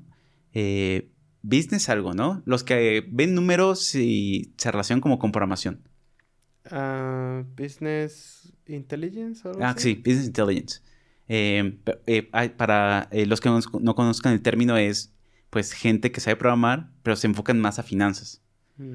Y es un área de, pues, de experiencia muy diferente, porque ellos yo los veo que tienen las fórmulas y saben, me cuentan cosas que yo nunca había escuchado, ¿no? Pero tienen que saber esos conceptos para saber qué programar. Y a mí me lo platican y yo tendría que, cuando me lo empezaron a, a, eh, compartir, yo estaba de, es que no entiendo esto y esto y esto, ¿no? ¿Qué significa que lo sepa? Pues estudiar esas cosas y pues a conocer, ¿no? Pero me invitó y estaba de, no me convence ese, ese proyecto y él estaba de fascinado, ¿no? Era de, a mí me encantan esas cosas. Entonces, eh, creo que no, al final no todos acaban en productos, o sea, no todo es Google Maps, Google Search. Eh, hay que pensar también en que hay atrás de esas cosas, las herramientas, eh, un montón de cosas que damos por sentado y que nada más vemos, oh, hice una búsqueda. Pero atrás hay muchísimas cosas que puede que toque y, digas, ah, es que no ven mi trabajo. Y te decir lista, ¿no? Pero hay otras que dicen, es que me encanta cómo Google Search al escribir el texto eh, metimos cosas para que descifrara cuál es el mejor resultado para ti. Y eso les encanta. Pues bien, Charlie, yo creo que ya estamos llegando al final del del episodio, em, pues, ¿qué hay para ti más adelante en cuanto a proyectos? Em, fíjate que hoy coinciden que fui a terapia en la mañana, entonces tuve esa pregunta hace rato de qué quería hacer en 2023. Y de lo que me quedé pensando eran, son varias cosas, tanto personales como eh, laborales, ¿no? Dentro de lo laboral, em, y, me gusta ser abierto con mi proceso de, trabajo, ¿no? De, o lo que me toca vivir. Yo apliqué a una promoción que fue en octubre y me dijeron, ahorita no, sino hasta febrero, porque algo que pasa en Google es que las promociones son por constancia. O sea, una vez que tú dices quiero una promoción, eh, lo que checan es si estás ya trabajando en el siguiente nivel y lo siguiente es cuánto tiempo llevas trabajando en el siguiente nivel. O sea, llevas haciendo las cosas del puesto que está encima. Pero durante mm, dos cuartos. Ok. Para demostrar que eres sostenible con esa, esa carga, ¿no? Porque capaz que fue dejando un proyecto súper intenso y te quemaste. Eh, bueno, no, un proyecto intenso, sino que uno se exigió de más. Eh, te quemaste y pues ya no puedes sostener el otro cuarto, ¿no? Entonces no significa que estás en otro nivel, significa como que no sabes organizarte. Entonces me dijeron, eh, nomás tenemos que otro cuarto, revisar esto, en febrero vuelves a aplicar. Y ya le dije, ¿qué hago diferente, no? Y me dijeron, por lo mismo que estás haciendo ahorita, porque solo hay que mantenerlo. Y es lo que sigo haciendo ahorita, ¿no? Y así como contando medio random, porque me gustó esa anécdota, resultó que estoy trabajando en un rediseño, no rediseño visual, sino interno, del botón de like, dislike y todo eso. Ya viene el rediseño hace poquito, ¿no? YouTube cambió. Pero estamos trabajando en rehacer toda la tecnología de adentro para que se pueda usar en, en la web, en celulares, en televisión y en shorts. Em, entonces la tarea nomás decía migrar a nueva tecnología. Y era una tarea chiquita, ¿no? Y yo había acabado mis tareas y dije, ah, pues si quieren la agarro. Acabó siendo una tarea gigantesca que tuvimos que partir como en cinco pedazos. Em, y se metió el líder de ciertas tecnologías para como guiarme en esas cosas. Porque el proyecto era gigantesco, ¿no? No era nomás migrar tecnología, sino conversar con todos, decidir qué había en común y comenzar a trabajar en eso. Entonces, resultó que cuando ya había aplicado mi promoción, en la primera me dijeron, eh, no, pero tienes ahorita un proyecto que está bien interesante que nos gustaría ver para el siguiente cuarto. Y agarraron esa tarea. Y yo estaba de, no manches, o sea, ¿cómo agarraron esa tarea que parecía como súper importante, ¿no? Al final, resultó que era mucho más importante de lo que habíamos pensado. Entonces, eso es dentro de lo laboral. Y dentro de lo personal, creo que hay muchas cosas que quiero comenzar a, a trabajar dentro de, creo que diría como de mi comunidad, ¿no? Algo que me ha tocado ahorita, pues, dentro de lo de Twitter es que he ganado muchos seguidores y está divertido, ¿no? Pero también se da la oportunidad de comenzar a explorar otros ámbitos. Eh, ahorita con todo el desmagre de Elon Musk, pues Mastodon, ¿no? Entonces dije, ok, comenzar a ver Mastodon. Eh, también lo de YouTube, me ha tocado ya comenzar a grabar videos como no en vivo, sino pregrabados. Y eso ya como que comenzar a ver cómo muevo piecitas, hacer videos cortos, algo que, o sea, lo que yo veo, qué atención tiene o cuánto tiempo puedo aguantar un video por grabar eso, 10 minutos. Y algo que me gustaría como eventualmente es creo que hay mucho contenido en inglés muy avanzado y eso se me hace bien chido. Em, pero también sé que eh, el inglés es un privilegio porque ya después que he escuchado como gente de muchos lados, eh, a veces uno dice, es que yo aprendí viendo series en inglés y así, ¿no? Y como si dijera, si uno viera de que todos pueden prender la tele y ver un canal en inglés, ¿no? Y resulta que no tienen, todos tienen eso, ¿no? Entonces, a veces como que dicen, ok, eh, quiero aprender inglés, ¿cómo lo hago? Eh, o quiero aprender eso avanzado, y le dices, sirve que practiques inglés. y, como si uno lo viera fácil, ¿no? Como, eh, ya te sabes como decir perro y, gato, entonces puedes comenzar a tomar este curso en inglés. Y es, no, no se puede, ¿no? Entonces, comenzar a orientar un poco de contenido muy avanzado en inglés, el que diga en español, pero a mí lo que me gusta mucho es mezclarlo con el inglés, como si fuera spanglish, ¿no? Más en el sentido de no forzarlos para aprender inglés, sino para ser realistas de que hay palabras que no se pueden traducir al español. Porque tú ya lo viste en programación, hay palabras que al traducirse se escuchan raras y cuando las quieres buscar no hay contenido. Entonces, eh, hay palabras que digo, es que esto no se puede traducir al eh, español. Vamos a dejar la palabra en inglés. Y sirve que eso, si les da curiosidad, comiencen a buscar más y eso les ayuda a encontrar contenido que al menos le pueden poner en Google Traductor. Este artículo pasa al español, ¿no?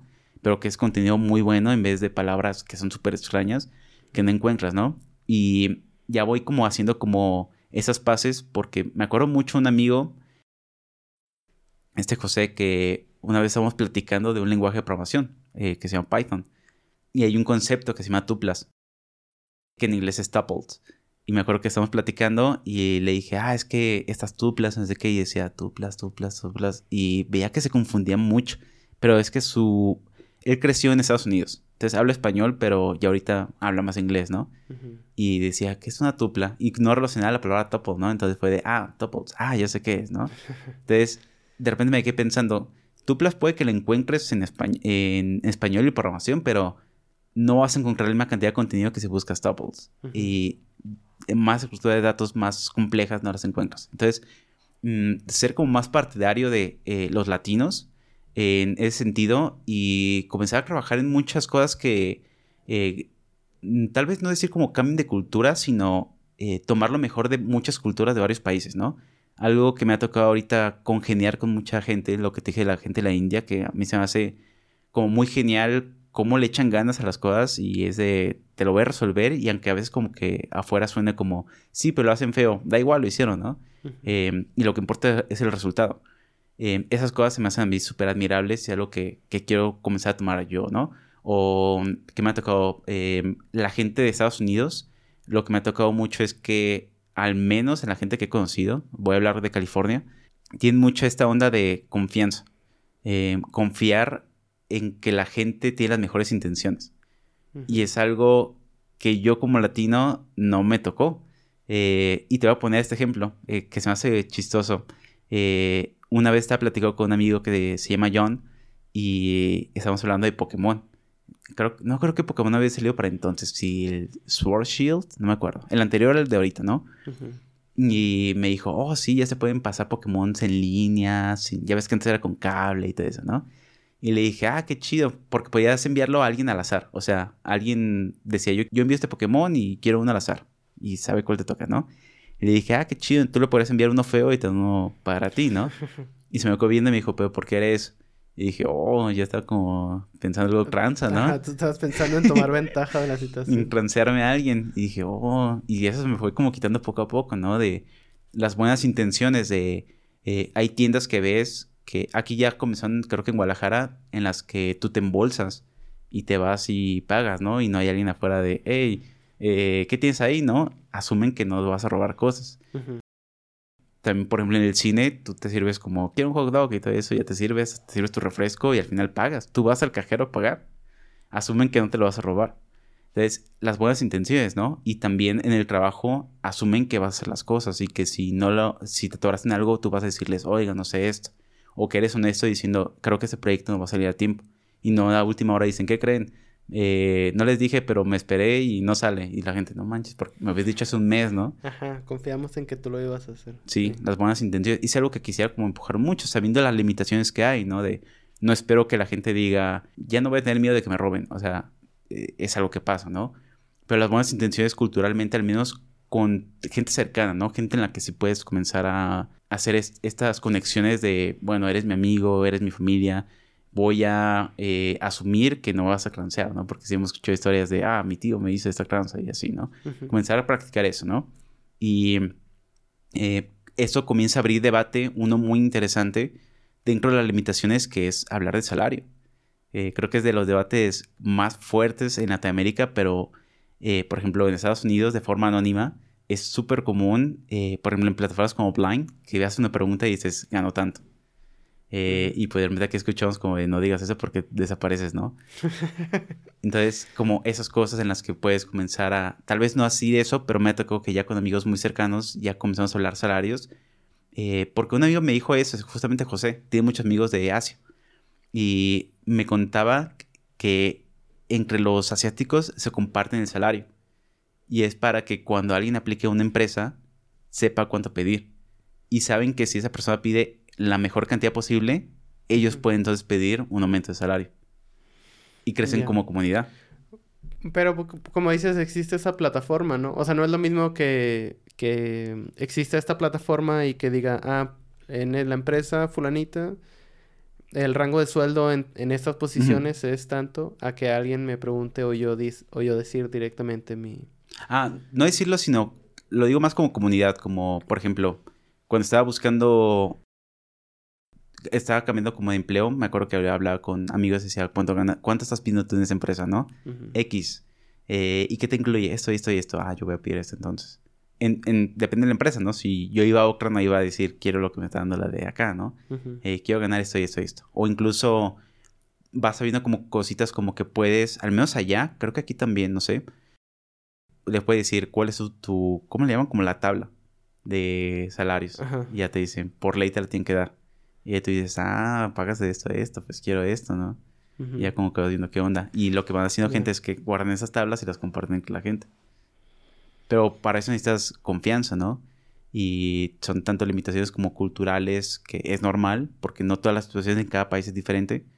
Em, pero creo que si uno va como rompiendo poco a poco esos ideales, puede llegar a cierto punto en los que conoces limitaciones de la cultura, que sabes que no pueden cambiar eh, de un día a otro o en años, pero que al menos puedes decir, este cachito de este país me gusta mucho, quiero pasarlo aquí, ¿no?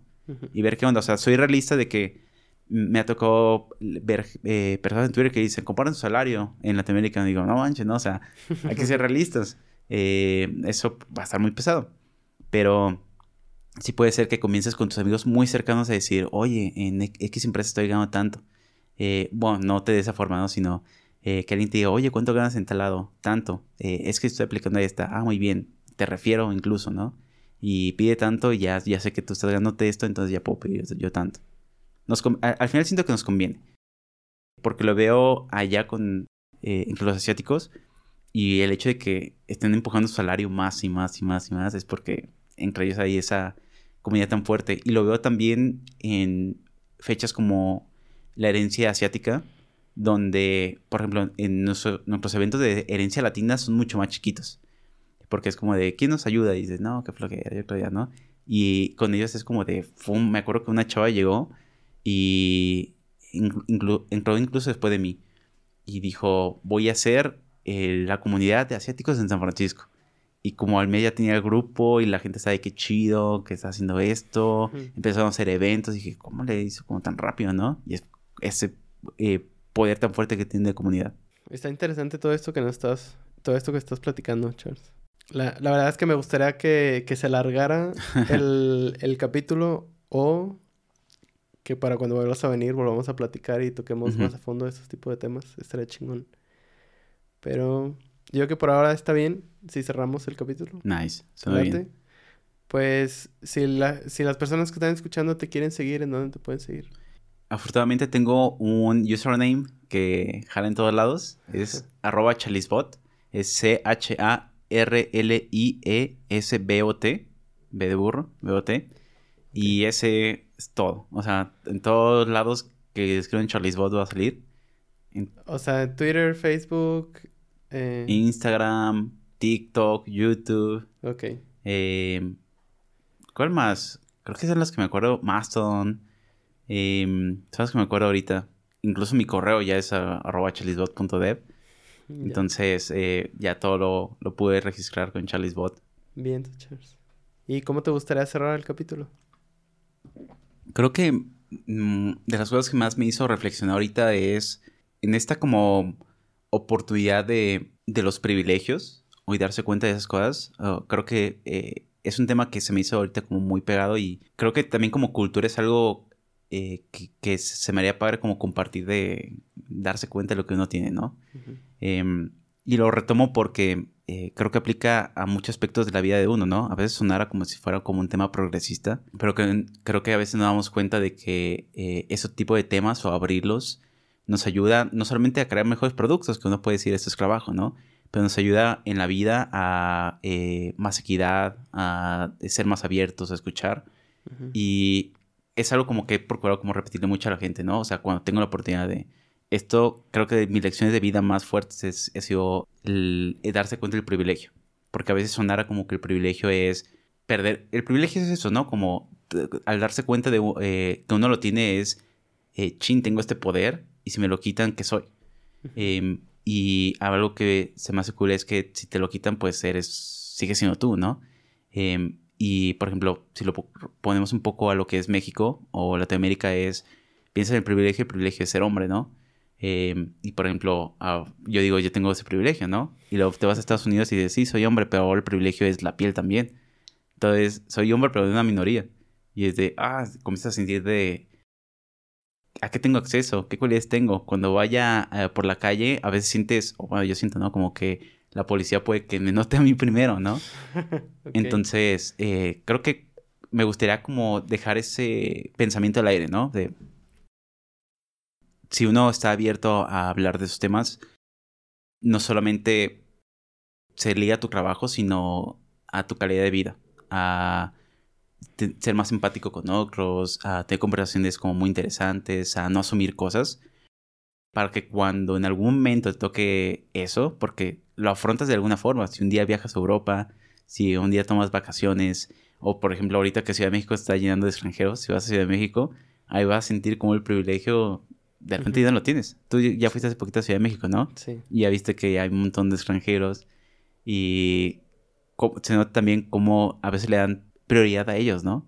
O cómo incluso la lengua cambia para que ellos lo entiendan, porque muchos extranjeros no quieren aprender español.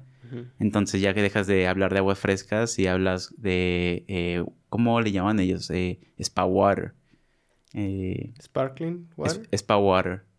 El, tal cual el spa water, el que tú ves en el spa, que tienen como frutita flotando. Oh, ya. Y eso es lo que ahora se conoce. Oye, eh, lo que me tocó ver allá es que no hay agua fresca, no hay agua horchata, es spa water. Eh, que es agua con fruta flotando, ¿no? Y, como infusión. Sí, ¿cómo llegas a ese concepto en la Michoacana? Eh, spa water.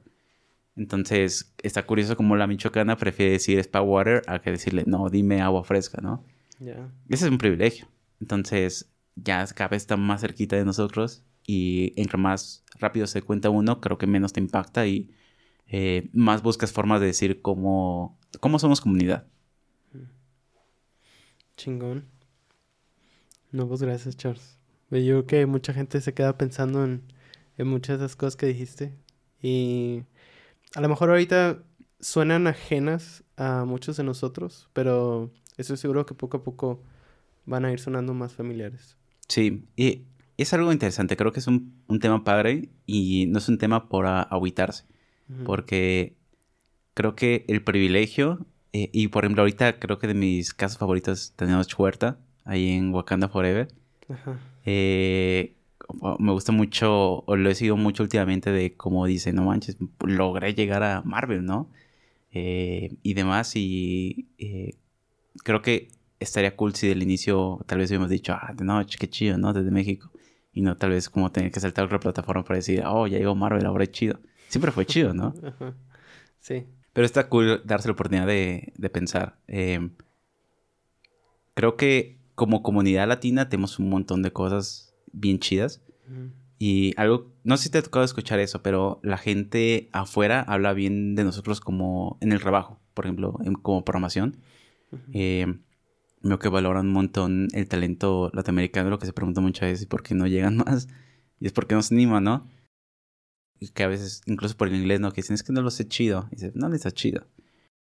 Entonces, creo que mm, en esa situación en la que estamos, en la que tú estás en una empresa muy chida, en la que yo también estoy trabajando en cosas que me gustan, eh, compartir lo que nos toca vivir, lo que, lo que experimentamos y más, ayuda a que otros digan, eh, se puede, ¿no? A veces me acuerdo que tú y yo hemos platicado de nuestras universidades, cómo crecimos, la empresa en la que nos conocimos. Y yo me acuerdo que cuando me tocó esa empresa eh, en la que nos conocimos, eh, yo no conocía más empresas, ¿no? O sea, yo sentí que esa era la empresa en la que nos íbamos a quedar. O sea, eh, uno no sabía de tecnología y sí había startups. eh, solo que eh, pues nosotros no crecimos con eso, ¿no? Y creo que cuando uno comienza a platicar de eso, gente que está estudiando la carrera dice, ah, no manches, entonces puedo llegar ahí. Y imagínate un futuro tú que podía haber llegado a, a donde estás ahorita, ¿no? Mi salud.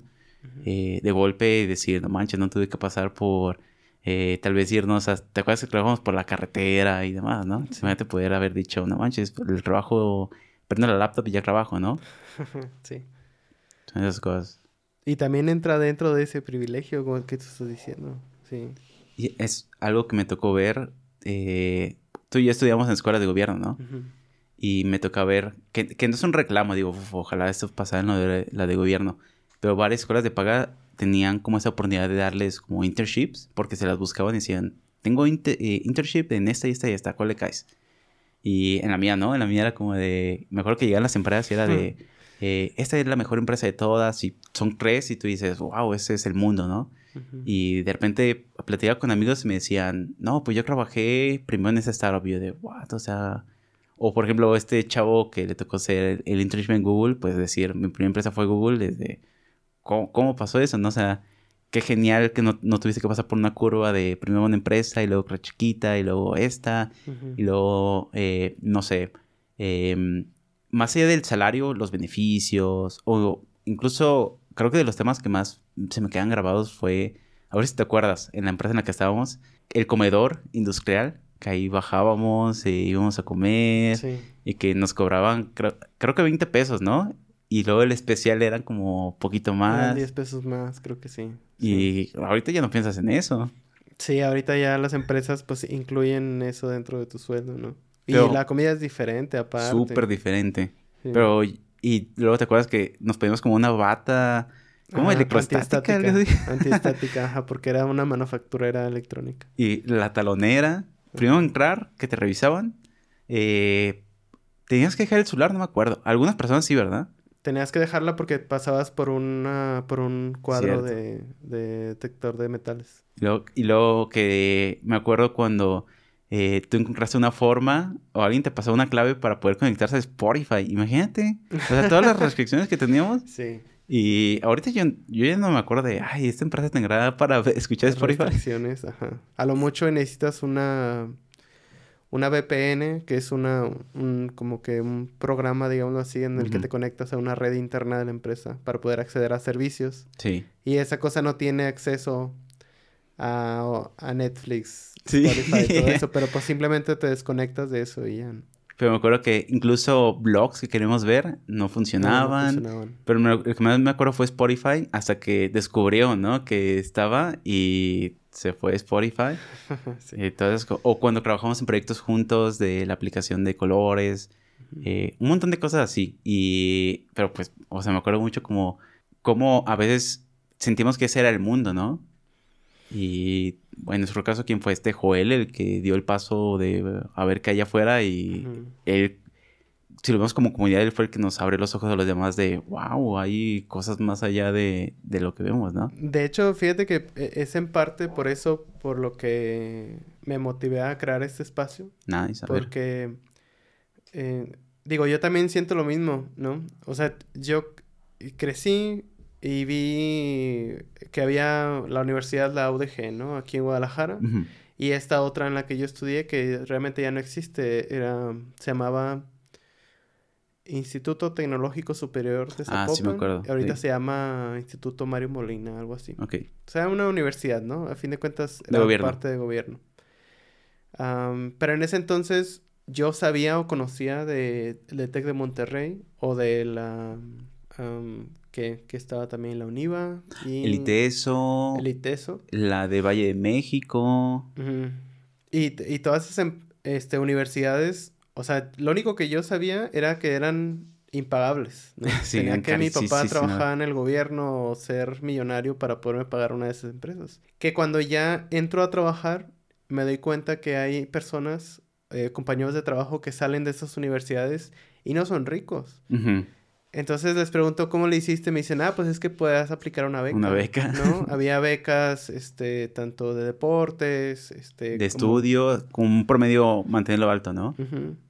Y, Y yo me acuerdo que decía, no manches, ¿y por qué no? O sea, ¿por qué no sabía, no? ¿Por qué no había esa información? Y ellos decían, bueno, pues no sé. O sea, dentro de mi medio o dentro del medio de ellos sí existía. Entonces, ahora pues escucho a, a, personas que están empezando sus carreras y que no conocen. Entonces, como que es parte de, pues miren, o sea, hay muchas cosas. No solamente existe esa carrera, no solamente ahí pagan bien. O sea, hay muchas otras cosas en las cuales puedes encontrar como que tu nicho. Y no digo que esté mal la forma en la que encontré mi vocación. Digo, me gusta y lo hago y, me va bien. Pero sí me hubiera gustado conocer más cosas. Sí, ah, yo también estoy de acuerdo con eso. También cuando me tocó escuchar, creo que la mayoría de los que conocí fue ITESO y que me decían que creo que como parte de la carrera tenían que estudiar, no, tenían que trabajar en otras empresas, los internships. Y no sé si contigo pasó eso, pero en mi caso eran ¿Cómo le llamaban? Eh, no recuerdo cómo se llamaba. Practicantes. Las prácticas, pero no eran obligatorias en mi caso. A mí sí, prácticas profesionales. Pero como ah, te acuerdas a cuál te fuiste, sin nombre si no quieres. Ah, no, sí, a una manufactura electrónica. Ah, ah pues de hecho fue justo donde nos conocimos. Ahí hice mi internship. Pero no era no era enfocado a lo que hago ahora, que es programación. O sea, ahí era. Pero te dijeron como tenemos esas opciones o fue como busquen el catálogo y a ver qué sale. Ah, no, yo la busqué. sí. Ah. Sí, no, creo que no era dentro de las opciones, yo la busqué aparte. Porque yo me acuerdo, o me acuerdo lo que me cuentan es que, por ejemplo, en estas universidades les dicen, mira, tenemos conexión con Google y con Meta y con este, lo otro, ¿cuál te gusta, no? y igual aplicas, no tienes pase directo, ¿no? Pero haces tu proceso de entrevista y demás. Pero incluso desde el proceso de entrevista es diferente. Eh, yo me acuerdo que en mi caso, en, donde nos conocimos, fue una plática, así, ¿y sabes esto? ¿Y qué es esto? Y no sé qué. Y yo pensé que hacían todas las entrevistas. Y ya ahorita que nos toca de, toma este problema, resuélvelo, tienes una hora. Y es más real a lo que nos toca en todos lados. Y que aparte de manejar esa, esa parte de práctica, tienes que manejar este, esta parte de trabajar con las personas, de hacerle saber al entrevistador que eres una persona fácil con quien trabajar o con quien comunicarse. Más allá de que seas bueno resolviendo el problema. Sí. sí. que está cool todo eso. Y, por ejemplo, también eh, estoy de acuerdo contigo que es un privilegio como darse cuenta de esas cosas. Pero, por ejemplo, también eh, es que el privilegio a veces sonara como de, estás diciendo que por tener eso es mejor. Y dices, no, es como no darse cuenta que tuviste algunas ventajas en la vida. Y está bien. Y, por ejemplo, en nuestro caso podemos decir, ah, es que estudié en esas universidades, ¿no? Pero hay gente en otros estados que no tiene universidad o que tiene una universidad a la cual el profesor va una vez al mes, ¿no? Eh, porque son, están lejísimos, eh, no hay recurrencia y demás, ¿no? Entonces, eh, por ejemplo, ahí sí los veo como un poquito más hardcore. Y justamente tengo un amigo que conocí en la tercera empresa en la que estuvimos, porque pues podemos decir G-Box, esa quebró, ¿no? que no fue bien en la liquidación. luego después fue Uyala, que ya no existe. Y ahí conocí un compa que, Ulises, que es, eh, él creo que se fue a Rusia por una competencia de programación y todo eso, pero él es de Oaxaca. Entonces él me dijo, no, pues mi escuela de gobierno y esto, y casi no había esas cosas y más, y, fue como de, pues le voy a echar ganas a, los recursos, ¿no? Y creo que por azar de destino le tocó un, había un club de promoción, y, pero de esos de, para resolver como entrevistas. Y había estructuras y algoritmos de datos, y fue de, ah, a ver, vamos a ver, y le gustó, y con eso hizo toda la carrera. Él fue de los que me dio eh, prácticas para entrevistas y dije, wow, qué pesado está eso, ¿no? Y creo que eso, más allá de agüitarte, te hace apreciar lo que tienes. Sí, definitivamente.